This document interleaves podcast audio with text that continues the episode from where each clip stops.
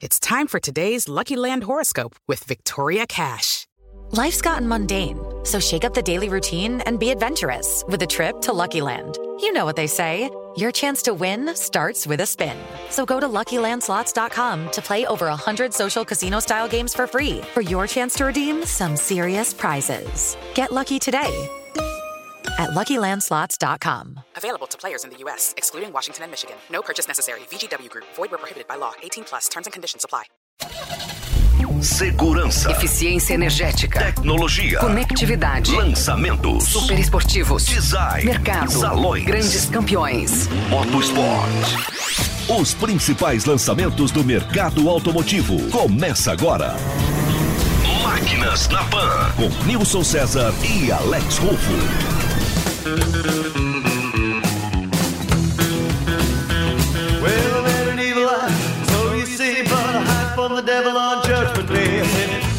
Olá, meus amigos do Máquinas na Pan. Começamos este final de semana, né? E você pode ter certeza que vai ter um super programa aqui com a gente. Aliás, um programa premium, hein? A- As marcas esportivas, super esportivos, eh, terão grande destaque no programa eh, de hoje. Altíssima velocidade, carros luxuosos. Este é o tema central eh, do programa de hoje, Máquinas na Pan, que você vai curtir eh, conosco. Alex Rufo não para de circular e trazer novidades do mercado automobilístico para nós, né? Então, prepare-se aí, estamos dando só a largada. Máquinas na Pan só está começando. Máquinas na Pan.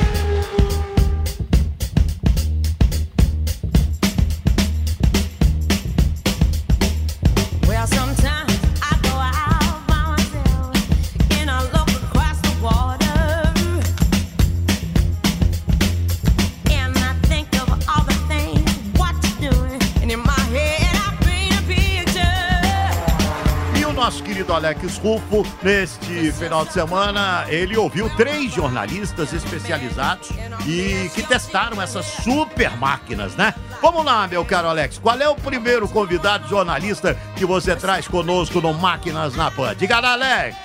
Nilson, nosso primeiro convidado para abrir essa tríade das super máquinas é o João Anacleto do canal A Roda. Então, pra gente nem perder tempo e acelerar junto com ele, vamos dar largada no programa de hoje curtindo com o Anacleto essa experiência incrível que ele teve. Diga aí, meu caro João Anacleto, qual foi essa super máquina que você testou, meu amigo? Máquinas na Pan. Grande Alex, muito obrigado pelo convite mais uma vez. E vou lhe dizer, a super máquina que eu testei foi o McLaren 600 LT. Como você bem sabe, esses super carros são super caros também, né? O carro chegou no Brasil na semana passada e tá na única concessionária oficial do- da marca aqui no Brasil, que é em São Paulo. E o precinho dele, se segura aí na cadeira, é de 2 milhões e 700 mil reais. Eu fui andar de 600 LT e nada mais, nada menos do que Húngaro Ring, a Mônaco sem prédios, palco daquela ultrapassagem fantástica do Nelson Piquet no Ayrton Senna na temporada de Fórmula 1 de 86, tá lembrado, né? É, tudo bem, o circuito é mais o mesmo, já passou por duas reformas, mas foi um palco ideal para acelerar esse monstro de 600 cavalos e mais de 63 kgfm metro de torque. É um absurdo e a pista é fantástica, né? Vem com o motor V8 em posição central, ou seja, entre os eixos, mais perto do eixo traseiro, e tem dois turbos nesse V8 e tração só na traseira, ideal para se divertir. Ele é baseado nas versões 570, que são as de entrada, né? 570 GT, 570 LT e 570S. Que são as mais baratas da marca, mas também não são baratas, partem de 1 milhão e 800 mil reais. Mas voltando ao 600 LT, ele segue princípios de pista para melhorar muito o desempenho com relação às outras versões. Essa sigla LT vem daquele F1 GTR, o McLaren F1 GTR Longtail dos anos 90, que acabou com os adversários na pista, ganhando 24 horas de Le Mans e vencendo 5 das 11 corridas no campeonato de FIA GT europeu de 97. A Le Mans foi em 95. E a semelhança entre eles não está só no visual longtail ou nesse, nessa asa traseira maior, não. O 600 LT também é 100 kg mais leve que a versão 570S, assim como o F1 de pista era mais leve que o de rua. McLaren conseguiu isso nesse carro com muita fibra de carbono, obviamente, passando pelo chassi, portas, teto, painel frontal, painel traseiro. Só esses painéis externos de, de fibra de carbono, ele perde 7 kg com relação ao 570S. As rodas de alumínio também são forjadas para ficarem muito mais leves e até os pneus são mais leves, exclusivos para que ele consiga emagrecer. Só em rodas e pneus são 17 quilos. Por dentro, os bancos de fibra de carbono economizam mais 21 quilos e ele não tem ar-condicionado não, viu? O que economiza também faz ele emagrecer mais 12 quilos e meio. Segundo eu conversei com a chefia de engenharia da McLaren lá na Hungria no dia do, do lançamento, perder esses 100 quilos num carro desse porte é melhor do que ganhar 60 cavalos de potência.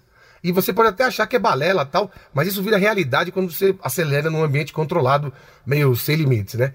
Ele faz de 0 a 100 em 2,8 segundos e chega a 200 km por hora em pouco mais de 8 segundos. 8,2 segundos. O que é menos tempo do que eu levei para falar essa frase aqui para você. É, a 200 km por hora, esse aerofólio, todo o kit aerodinâmico, devolve os 100 quilos que ele perdeu, vamos dizer assim, emagrecendo com fibra de carbono, em é, downforce, o que equilibra mais o carro, né? Ele é, é mais uniforme, né? A devolução desse peso, joga o carro para baixo, gruda o carro no chão e equilibra ele, transformando o 600 LT na super máquina mais divertida que eu já dirigi em 15 anos de profissão. O carro, cara, é simplesmente fenomenal. E eu espero que eu possa acelerar de novo aqui no Brasil em breve. Muito obrigado, eu fico envaidecido, vamos dizer assim, de participar mais uma vez aqui no Máquinas na Pan, que é o melhor programa de rádio sobre automóveis e faço questão de sempre dar minha contribuição assim que você chamar, tá bom? Grande abraço para você, para todos os ouvintes. Até a próxima. Legal, João. Com certeza a gente vai ter mais vezes você por aqui com a gente. Máquinas na Pan.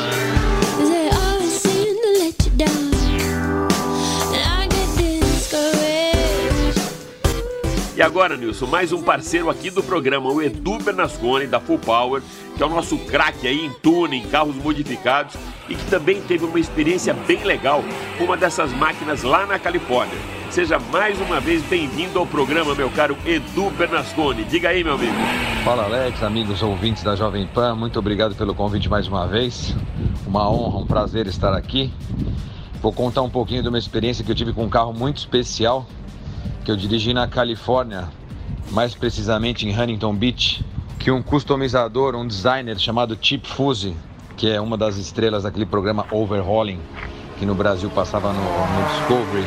A gente foi visitar a oficina do Chip Fuse, a Fuse Design, e ele nos deu a oportunidade de dirigir o Hemisphere, que é um hot rod super moderno com motor V8 Hemi, como o próprio nome diz.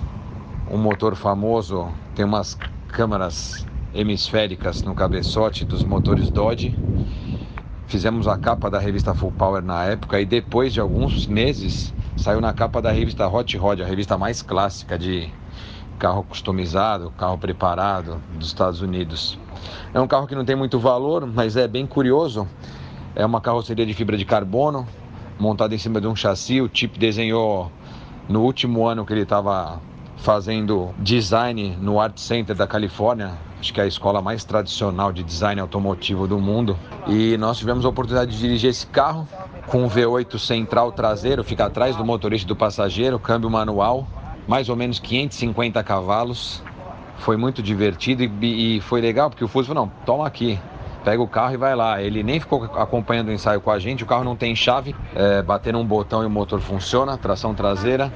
E logo depois que a gente dirigiu o carro, o Fuso falou: pô, sabe que hoje eu tô levando esse carro para a garagem do Jay Leno, que é uma garagem inacreditável, incrível, que eu tive a oportunidade de visitar. Nesse dia estava eu, Teco Caliendo, que era então editor técnico da Full Power, e o João Mantovani, fotógrafo e videomaker hoje.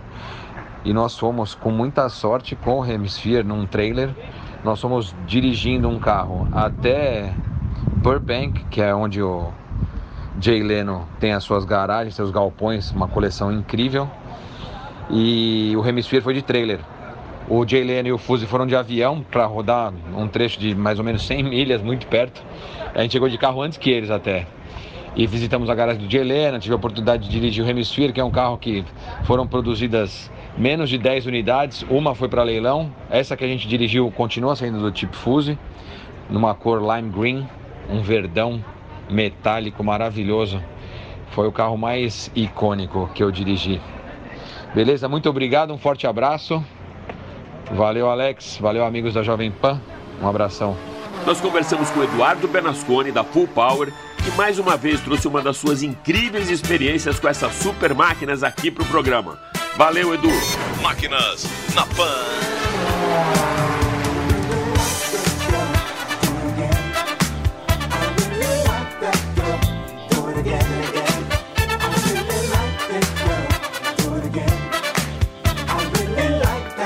E nós seguimos com máquinas da Pan para você, neste programa que traz carros de alta qualidade e grande velocidade. Só que das quatro rodas, nós vamos falar de duas rodas agora no Máquinas da Pan. Vamos ver o que, que o Alex tem pra gente. Diga lá, Alex.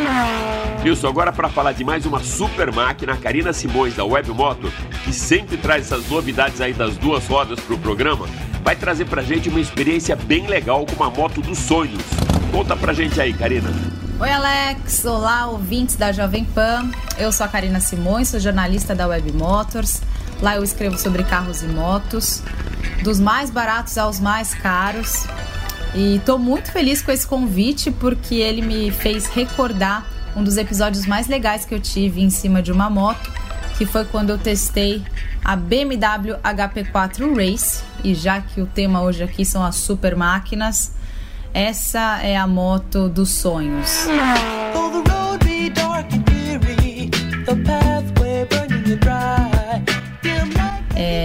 Moto que custa quase 500 mil reais, a mais cara do Brasil.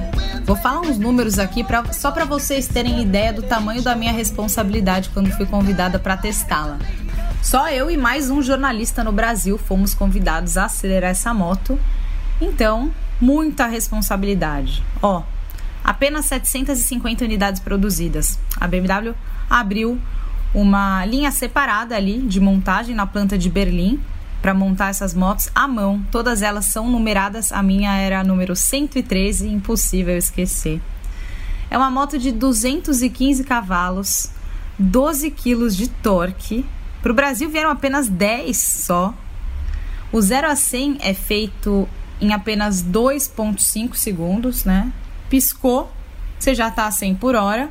E a velocidade final ultrapassa os 335 km por hora. É uma moto extremamente rápida. Eu lembro que eu não passei de terceira marcha, porque eu girava o acelerador, eu já estava lá na curva, assim, muito, muito rápida.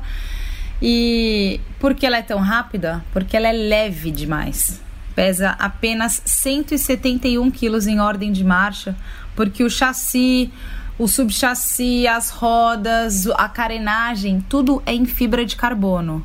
Então pensa numa moto extremamente leve e com 215 cavalos, né?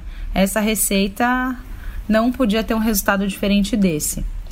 Bom, é uma moto de pista, ela não é homologada para rua, então ela não pode ser emplacada, não tem chave, não tem farol, não tem nem descanso lateral, é, não tem piscas. Todos os componentes dela praticamente são de competição, né? Toda a suspensão é de competição. A balança é a mesma utilizada no Mundial de Superbike. A eletrônica é muito refinada. No próprio punho eu consigo ajustar os modos de pilotagem, a rigidez da suspensão, a atuação do freio motor, os níveis do controle de tração. Enfim, é muito fácil ajustar a moto para você, né? Ajustar os parâmetros ali para o seu tipo de tocada, o seu nível de habilidade. A única coisa que não era fácil para mim era esquecer que eu estava em cima de uma moto de praticamente meio milhão de reais, né? E como ela é uma moto de competição, o câmbio é invertido, então é diferente das motos convencionais, onde a primeira marcha é para baixo. Nessa, a primeira é para cima e as outras marchas são para baixo. E ao mesmo tempo que eu tava assim surtando de estar em cima daquela moto que é um objeto de desejo de tanta gente, eu tinha que tomar certos cuidados, né? Muita delicadeza nos comandos, muita delicadeza no acelerador, no freio, porque ela é muito rápida. O freio é um absurdo, você encosta nele, a moto para. Então tinha que tomar muito cuidado para não tomar um susto, né? E engraçado que tem algumas curiosidades que envolvem essa moto. Uma delas é que a cada 5 mil quilômetros, ó, não basta só ter os 500 mil para comprar, você também tem que ter uma bela grana guardada para poder fazer a manutenção da moto. A cada 5 mil quilômetros, você tem que mandar o seu motor lá para a Alemanha, vai numa concessionária, tira o motor, eles mandam para a Alemanha e a Alemanha te manda um motor novo já amaciado para você colocar na moto. Esse motor custa 15 mil euros. Esse preço é sem taxa, sem frete. E aí você também tem que fazer isso com a suspensão e os freios. A cada 5 mil, tira e manda para os seus respectivos fabricantes lá na Europa. Concluindo nosso papo, a BMW HP4 Race é uma coisa de louco, diferente de tudo que eu já pilotei na vida. Eu lembro que quando eu estava terminando o teste, parando a moto, tirei o capacete, olhei para todas aquelas pessoas que estavam paradas ali me olhando, desejando estar no meu lugar e pensei, né? Nossa, esse é o tipo de experiência que só o dinheiro ou a profissão podem nos proporcionar. No meu caso, foi a profissão. Espero poder voltar aqui para contar outras histórias com super máquinas para vocês. Espero que vocês tenham gostado. Quem quiser conhecer um pouquinho mais da minha história, do que eu dirijo, do que eu piloto, acessa lá o meu Instagram, ks1951, e lá vocês vão descobrir por que esse 1951. Rufo, muito obrigada pelo convite. Ouvintes, obrigada pela audiência e até a próxima. Tchau. Máquinas na Pan. Valeu, Karina. Nós é que agradecemos mais essa sua visita aqui no Máquinas na Pan. E dessa vez acelerando essa máquina dos sonhos, a BMW HP 4 Race.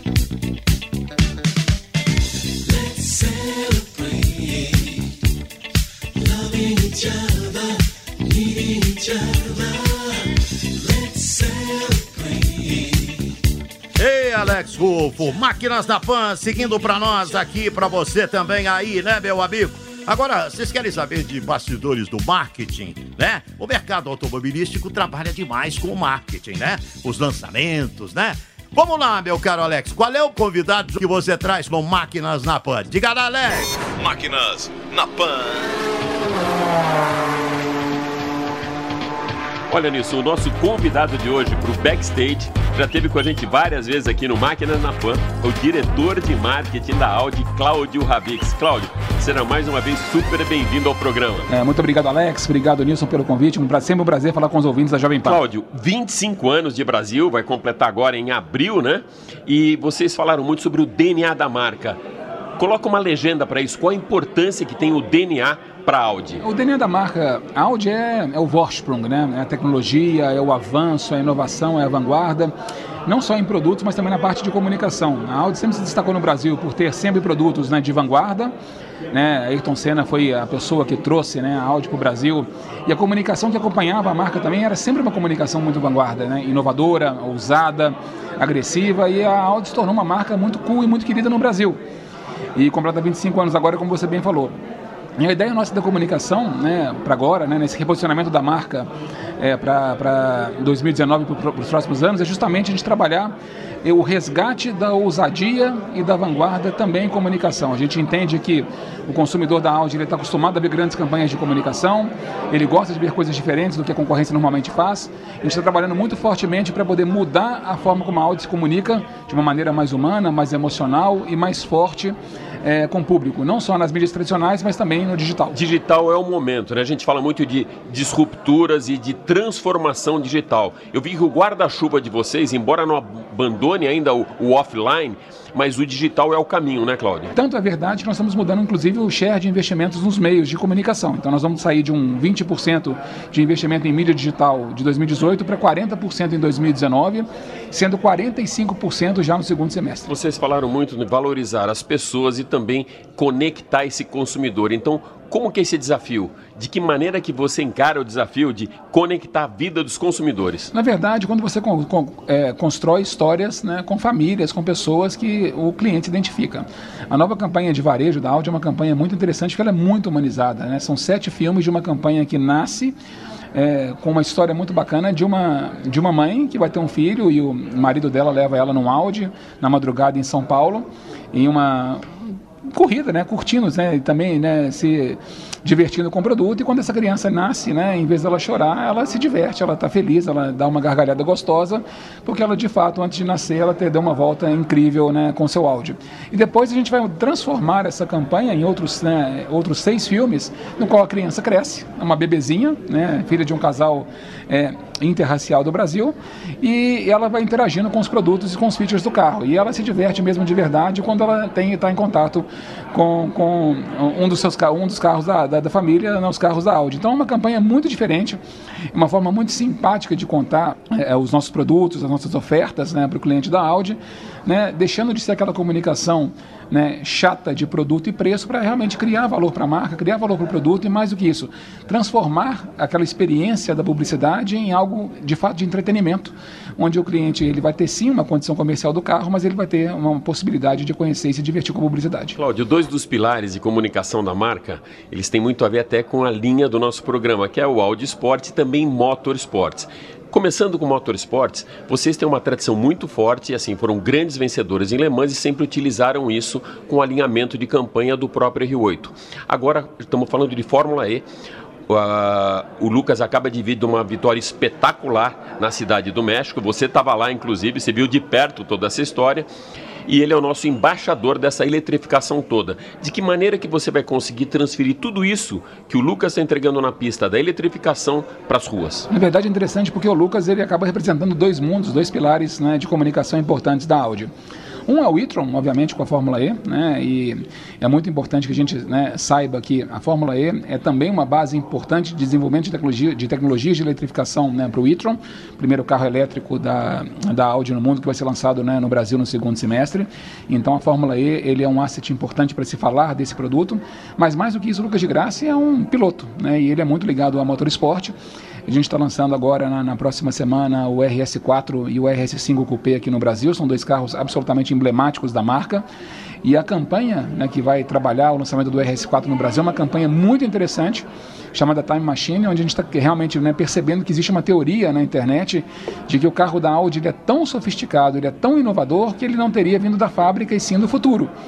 E nós vamos viajar de fato no tempo né, com o RS4 e o Lucas de Graça é o piloto que faz essa viagem conosco. Então a gente utiliza o Lucas de Graça e a, o DNA esportivo não só para poder falar de e-tron, mas como também para poder falar de Audi Sport. Bom, como o programa dessa semana a gente está valorizando muito super esportivos, eu vou criar uma janela aqui no nosso bate-papo para falar também dessa história que é o nosso carro da vitrine. E como o outro pilar que a gente vai abordar agora é próprio Auto Sport, eu queria dizer, queria te perguntar, esse RS4 pode ser o carro da vitrine? Opa, ele é o nosso carro da vitrine sem dúvida nenhuma. É um carro que está muito esperado pelo mercado brasileiro.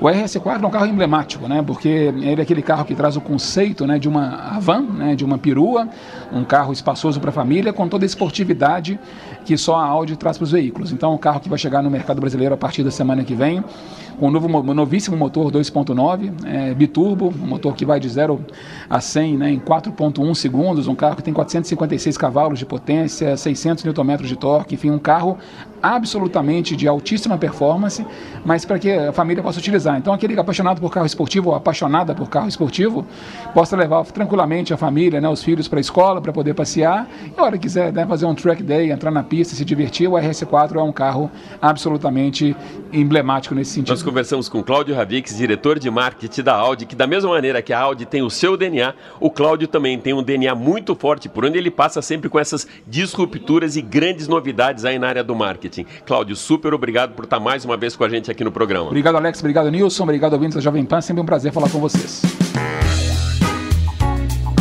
Aí, meu caro Alex Rufo, mais alguma coisa, mais algum detalhe que você queira trazer pra gente no Máquinas na Pan? Diga lá, Alex. Nilson, tem mais sim, meu amigo. Nessa semana aconteceu a primeira sessão dos treinos da pré-temporada da Fórmula 1 no circuito da Catalunha em Barcelona. E o nosso próximo convidado, o jornalista especializado em motorsports, Rodrigo França, está lá na Espanha para cobrir toda essa movimentação das equipes, dos carros, dos pilotos que foram pela primeira vez do ano na pista. E agora ele traz para gente a sua leitura do que ele viu por lá. Rodrigo, muita movimentação e uma cobertura bem intensa por aí, não é mesmo, meu amigo? Oi, Alex. É, realmente está uma cobertura muito intensa aqui nos testes da pré-temporada da Fórmula 1 em Barcelona. Como você sabe, né, uma, é, hoje em dia a Fórmula 1 praticamente não treina, né, sem ser nesses testes de pré-temporada. Então, todas as equipes têm que realmente colocar todas as novidades aí no carro. É, são os carros novos de 2019, então todo mundo vem para a pista.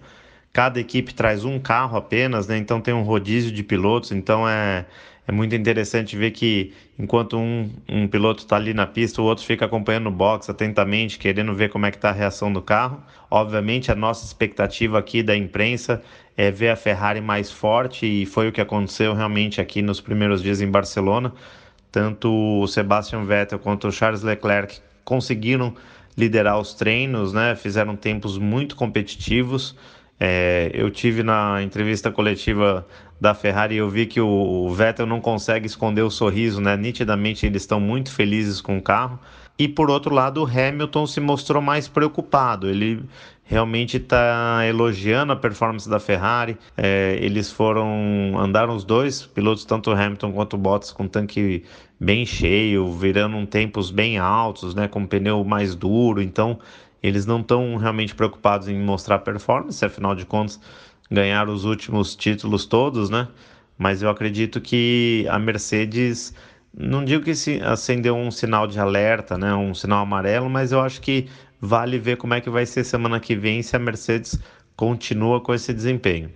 Das outras equipes, eu acredito que a Haas foi muito bem, né? A gente teve o destaque também para o Pietro Fittipaldi, que é, virou super rápido, né? Ele virou um décimo só pior que o Roman Grosjean, que é o titular, e praticamente no mesmo décimo do Kevin Magnussen. É, deu é, 14 voltas na, na terça-feira, 48 na quarta, fez um trabalho excelente, não pôs uma roda para fora, conseguiu melhorar o seu tempo a cada, a cada saída, é, testou várias coisas para a equipe, para a Haas, né? então conseguiu fazer um trabalho bem sólido, foi muito elogiado pelo Gunter Steiner, que é o chefe da equipe, então isso foi uma boa notícia para o Brasil. Então é isso, obrigado mais uma vez pelo convite aí para participar do programa. Pode contar com a gente sempre que for possível, tá bom? Valeu, um abração. Um abraço para você também, Rodrigo. A gente conversou aqui com Rodrigo França, da agência RF1, especializado em automobilismo e que é um verdadeiro multimídia, com editoriais também nas revistas Exame, VIP e Car Magazine. E agora, Nilson, para a gente aproveitar esse clima da Espanha e de Fórmula 1, a gente conversou também com Pietro Fittipaldi, que é o nosso brasileiro representante na Fórmula 1, que é piloto de teste lá da equipe Haas e que estava na pista para acompanhar os treinos e aí foi pego de surpresa quando foi convidado para também testar o carro junto com os pilotos titulares. E fala agora com máquinas na PAN direto do circuito da Catalunha. Pietro, depois do impacto dessa surpresa aí, como é que foi o seu dia de testes? A gente testou várias coisas no carro, colocamos muita milhagem também, que foi importante para mim e também para a equipe. É, então eu estou feliz com, com o trabalho. É, a gente fez várias voltas, testamos várias coisas. É, então foi, foi, isso. A gente, o que a gente quis fazer, a gente conseguiu fazer. As equipes levam um carro só para esses testes da pré-temporada. Então, muita responsabilidade, né, Pedro? E já andar no carro novo, foi isso? É, exatamente. É o carro, o carro novo que eles vão usar já para também testar é, semana que vem. E então, se alguma coisa acontecer, a equipe fica sem carro. Então, claro que é uma, um pouco de pressão nessa parte, mas é normal. É, faz parte, já tive em situações similar, similares antes. É, então foi, foi bom para a equipe ter essa, essa, essa, data, esse feedback. Então é, eu tô, tô muito feliz. Pietro, seus tempos ficaram muito próximos dos tempos dos pilotos titulares, o Magnussen e o Grosjean. Isso deixa você bem mais confiante, não é mesmo? Sim, claro. É claro que me deixa confiante. É, no começo era só meio que me adaptar com o carro, é, com as velocidades que são mais altas com o carro que eu normalmente estou, estou dirigindo. É, e aí daí era me sentir bem, dei 7, 8 voltas, aí de lá pra frente eu tava 100% no carro, me senti confortável. Máquinas na Pan.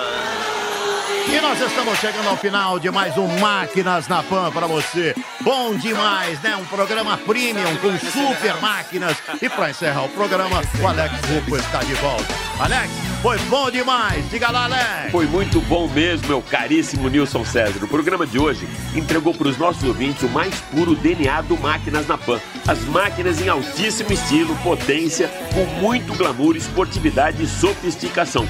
Então vou pedir pro Andrezão uma trilha aí bem alinhada com toda essa potência que deu o tom do programa de hoje. Então, meus amigos, com carros de altíssima performance, o Máquinas na Pan dessa semana fica por aqui. Super obrigado pela sua audiência e até a próxima. Valeu!